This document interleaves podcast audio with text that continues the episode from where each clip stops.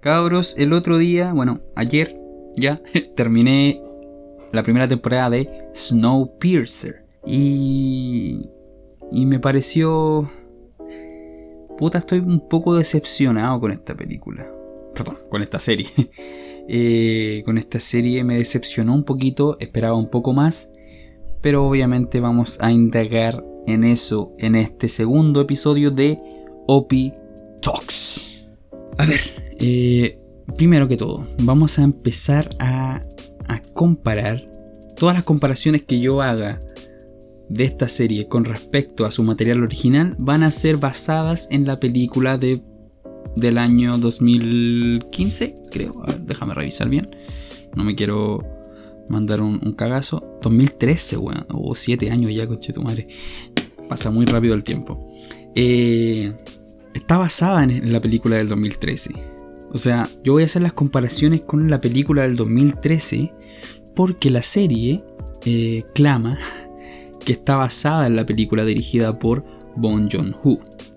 Entonces, lo siento, weón, soy muy malo con, los nombres coreanos.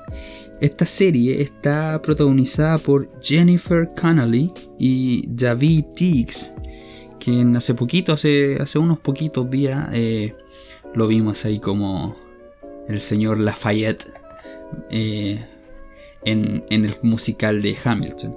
Él es Andre Layton y sería como el equivalente del personaje de Chris Evans. Ah, a todo esto la película del 2013 fue protagonizada por Chris Evans, em, Jamie Bell, Tilda Swinton y es dirigida por el fantástico director Bong Joon-ho, quien es el director de Parásitos, la película que ganó la, estatuilla, mejor película del año pasado. Eh, Okja, película de Netflix, totalmente recomendadísima. Eh, y muchas otras más, entre esas Snowpiercer. Eh, se me olvidan los otros nombres, pero me encantan estas películas, weón. Me, encanta Bon Joon-ho. Eh, Memories of a Murder tenemos, por ejemplo. Tenemos, y mi favorita, personalmente, The Host. La encuentro una película súper buena, weón. Bueno, entonces. Snowpiercer está basada en la película del 2013 y no basada en la en su material de origen, en la novela gráfica, si no me equivoco que es. Y además yo no tengo ni puta idea de qué se trata, ni he leído la novela gráfica eh, original de Snowpiercer, que es francesa, si no me equivoco. Y, por lo tanto voy a estar con, eh, comparándola constantemente con la película del 2013. Bueno, como les decía, David Diggs y Jennifer Connolly protagonizan esta serie como prácticamente los lados opuestos, los polos de esta, de esta revolución, de esta historia. Y claro, la película eh, trata acerca de una revolución que se lleva a cabo dentro del tren que tiene al, último porcentaje, a lo último que queda de la humanidad. Obviamente todos los ricos lograron eh, abarcar el tren sin problemas y unos pocos pobres se subieron de contrabando al tren y ellos quedaron rezagados a la parte final de, del tren, siendo de repente tomados por algunas personas del, del lado más rico del, tren para hacer diferentes trabajos, para hacer diferentes cosas. De eso trata más o menos. Y obviamente los pobres ya están cansados de los malos tratos de los ricos, por lo tanto deciden llevar a cabo la revolución que los va a liberar supuestamente del yugo esclavizador de, la clase más alta. Eh, y la, la serie nos trae una historia parecida. Y en eso es lo que yo creo que, que, cae la serie. Que, lamentablemente quiere seguir una, una historia parecida. Intenta ofrecer algo nuevo, pero ese algo nuevo no es tan interesante como podría haber sido seguir la historia de la película y continuarla. Yo soy muy fan de la, de la película original. Y si ustedes me preguntan a mí qué hubiera hecho yo para, mejorar esta serie o cómo habría yo hecho esta serie, eh, yo habría centrado... Eh, el, tren es de, de mil y un vagones. Esa es como la, principal trama, que hay mil y un vagones por explorar. Entonces lo que yo habría hecho, lamentablemente se habría vuelto un poco repetitivo, porque sería prácticamente estar haciendo una versión live action de, del tren infinito de Cartoon Network. Pero en, cada episodio lo situaría en un tren o en un vagón diferente, enfrentándose a nuevos enemigos, pero haría una miniserie, Yo creo que ese fue el error principal de la serie. Ya se está hablando de que van a haber seis temporadas de esta serie. Entonces, tienen una historia pensada y esa historia probablemente no es tan buena como ellos piensan. Vamos a hablar un poco de la historia. La historia trata de, de que se quiere gestuar, se quiere efectuar, o sea, se está gestando, perdón, eso es lo que quería decir. Se está gestando una, una rebelión que, que viene próximamente. ¿Y por qué digo viene próximamente?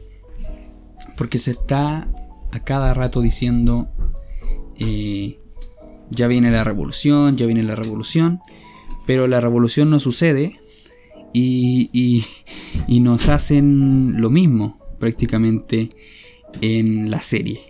Dice, ya se viene la revolución, tranquilo, ya se viene la revolución y no sucede hasta el capítulo 8. O sea, igual es como puta la weá, ya, pues. Ya, pues si yo vine porque vi la película, me gustó, pensé que podían ampliar su universo y, al final resultó ser un, una ampliación, un DLC que no quería, que no me terminó gustando mucho.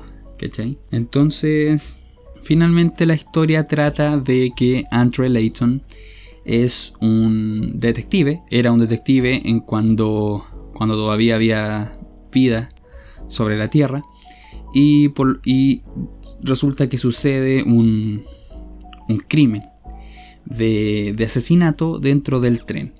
Y eh, el único con las facultades necesarias para llevar a cabo esta investigación es, por supuesto, el detective de homicidios Andrew Layton, quien también es el jefe de la revolución. Y le dicen, Andrew Layton, Layton, como te dicen los amigos, eh, queremos hacer, proponerte un trato. Eh, sabemos quién eres tú, sabemos lo que vas a hacer. Si cooperas con nosotros, probablemente todas las personas que tú conoces vivan. Si no cooperas con nosotros, cagaste. Pero resulta que no solamente cagaste tú, sino que cagan todos los que quieren llevar a cabo esta rebelión. A Leighton porque obviamente quiere ver funcionar todo el plan que han hecho durante años y quiere seguir llevando a cabo la revolución, decide ayudar a, los, eh, a las autoridades del tren, eh, gobernados por el tal señor Wilford, tal como lo conocemos en la película. Resulta que el señor Wilford no es una persona, o sea, existió el señor Wilford, pero actualmente no está vivo y Melanie Cavell, quien es la que prácticamente lidera todo el tren, eh, ella se hace pasar por eh, el señor Wilford, armando diferentes, con diferentes software y cosas así, diferentes discursos para ayudar a continuar con el mito de la existencia del señor Wilford. Y eso yo creo que es un punto de trama bastante interesante, pero que al final no se explora o, o más bien el resultado que da el hecho de descubrir que no existe el señor Wilford eh, es bastante decepcionante. Y yo considero que, que podrían haberlo hecho mejor. Ahora, la serie tiene un montón de personajes que explora muy poco. La verdad, explora muy poco en la serie. Eh, tenemos una cantidad loca, ya demencial de personajes, ¿cachai? Eh, tenemos los de los de tercera, los de la cola, los de primera y segunda clase, y los oficiales, eh, los que trabajan para Melanie, eh, los ingenieros, eh, los conserjes em, y un montón de personajes y los médicos y un montón de personajes que, se desarrollan bien poco. Tienen muy poco desarrollo estos personajes y son muy poco interesantes. La verdad. En especial, especialmente el protagonista. El protagonista de la película, Chris Evans, era un personaje con muchos matices. Se le notaba. Y no conocemos nada de los personajes de la película, casi nada. Porque la película se enfoca en la acción. La serie también se quiere enfocar en la acción, pero hay tan poca acción que tú dices cuál es el foco. La historia. Pero la historia tampoco es tan interesante como para mantener tu atención durante 10 episodios completos. Entonces, eh, no sé. Yo habría hecho una serie totalmente dedicada a la acción, una acción descontrolada, una acción con pocos efectos, eh, más coreografía, algo a lo Daredevil. Y habría hecho algo, algo dedicado 100% a la acción, como es la película. Eh, la acción aquí, la sangre, la violencia, sí es más visceral. Eh, es más bacán de ver. Eh, por ejemplo, en la película eh, y en la serie hay un. Hay un castigo que se les hace a las personas que, que cometen alguna infracción, que es sacarle el brazo por, la, por un agujero del tren obviamente como el exterior está congelado, se le congela totalmente el, el, brazo, como si lo hubieran metido a una, a un tanque de, de hidrógeno líquido, una wea así. Nitrógeno líquido, sorry. Y resulta que luego con un mazo le quebran el brazo. En la película no vemos eso. Vemos que hay muchas personas que, que les falta el brazo porque eh, incumplieron una regla y cosas así. Vemos que, que se produce este acto durante una escena de la, de como una ceremonia, ¿cachai? Eh, que, sucede al principio de la película.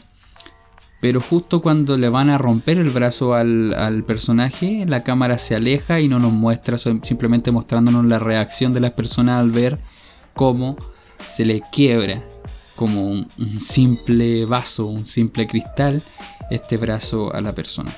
Acá es todo lo contrario, acá lo vemos así no, no se hacen los gallinas, no sé, eh, lo, no hacen un, brazo mierda enfrente de nosotros y vemos cómo saltan los pedazos de dedos y los pedazos de, de brazo y, puta, para las personas que les gusta la violencia yo creo que se va a disfrutar bastante.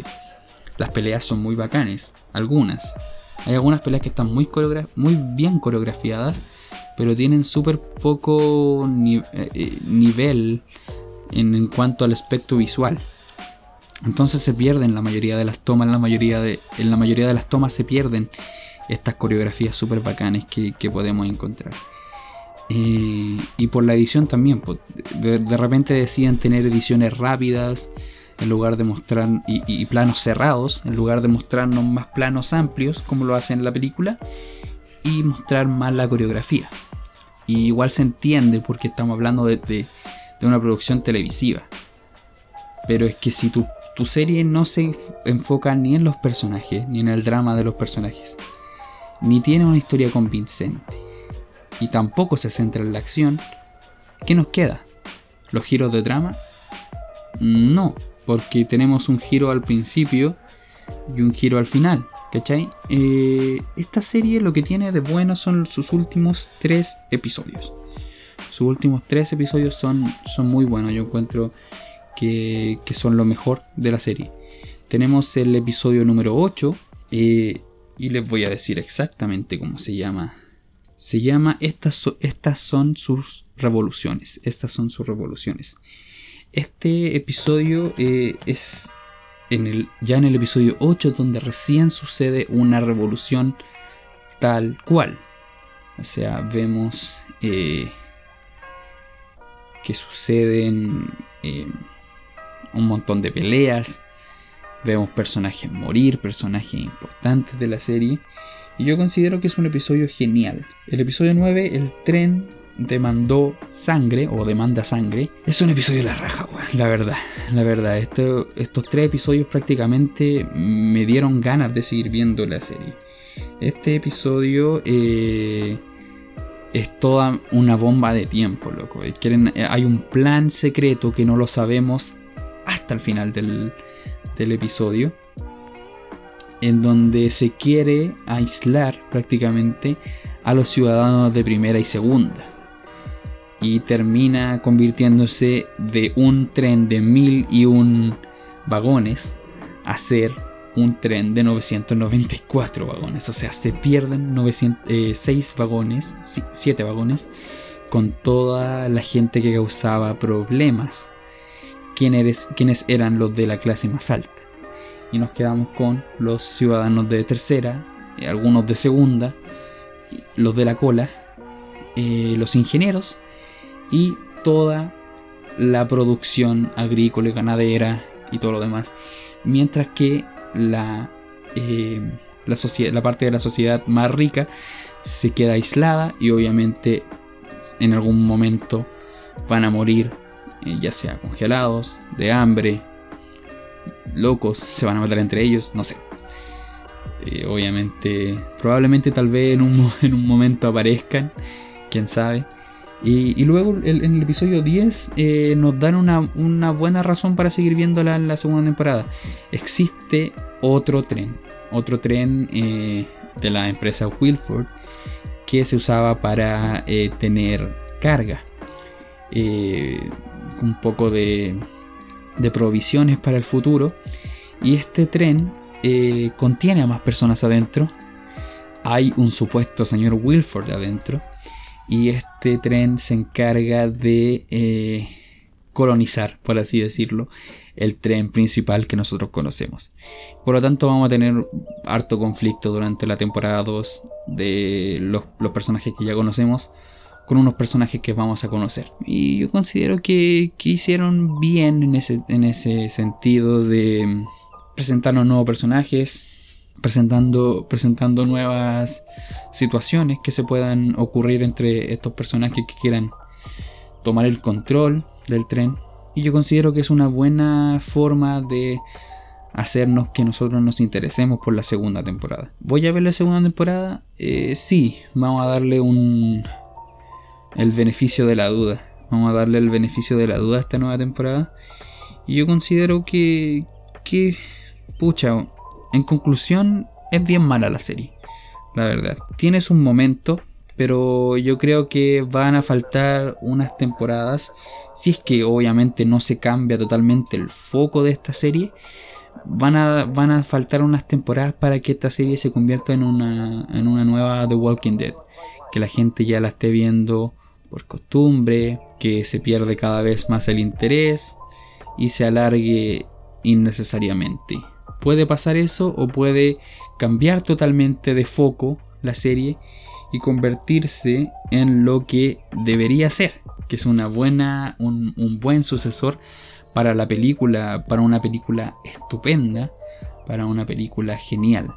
A todo esto la película está producida por, por Bon Joon-ho. Eh, igual eso, no sé qué tan, qué tan involucrado estará Bon Joon-ho en la, en la realización de esta serie, pero el creador está a cargo de series bacanes como Orphan, Orphan Black, ¿cachai? O, o incluso trabajó como guionista en El Cubo, ¿cachai? Entonces nos hace preguntarnos de, de dónde proviene esta falta de interés. Eh, probablemente sea las limitancias que existen en cuanto a presupuesto, que se notan bastante en muchas de las escenas que, vemos, eh, en que el tren está, se muestra desde la parte de afuera, se ve horrible, o sea, son gráficas del Play 3. Pero, y a pesar de que la película también tenía gráficas súper malas, efectos visuales súper penca, eh, no nos importaba, porque sabemos que ese es como el estilo de Bong Joon-ho pero acá como que no tiene plasmado el estilo de, ese director. Entonces no tenemos como una forma de justificar este, este poco presupuesto, la verdad. ¿Es buena la serie? ¿Es recomendada? Eh, a ver, yo esperaría, no estés tan apurado en ver esta serie. No, no es una serie que, tienes que ver ahora, que tienes que, ver sí o sí. Y más, sí, te lo acabo de spoilear casi todo. Pero no es una serie que, que es necesario verla de inmediato. Probablemente dale un tiempo, espera a ver qué dicen de la temporada 2, qué dicen de la temporada 3. Si dicen, weón, esta serie culia es terrible, buena, loco, tenéis que verla.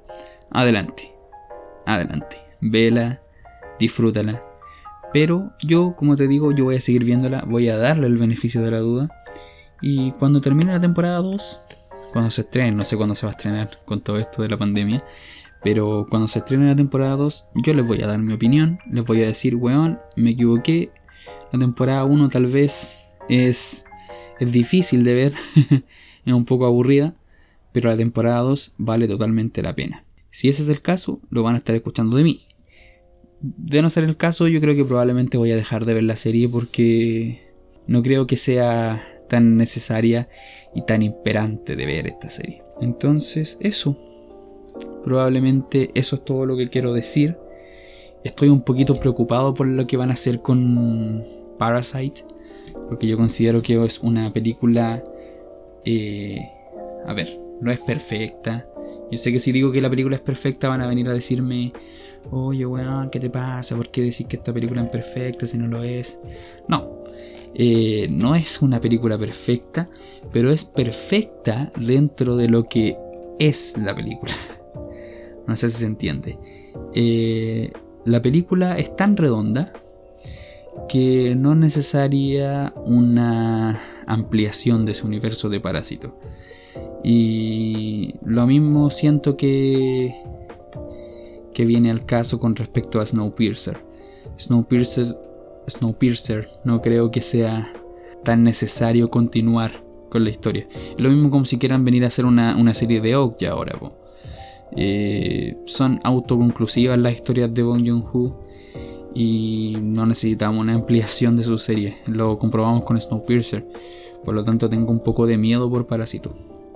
Ahora, si la, gente, si hay gente correcta para hacer este proyecto, dale, más que bienvenido.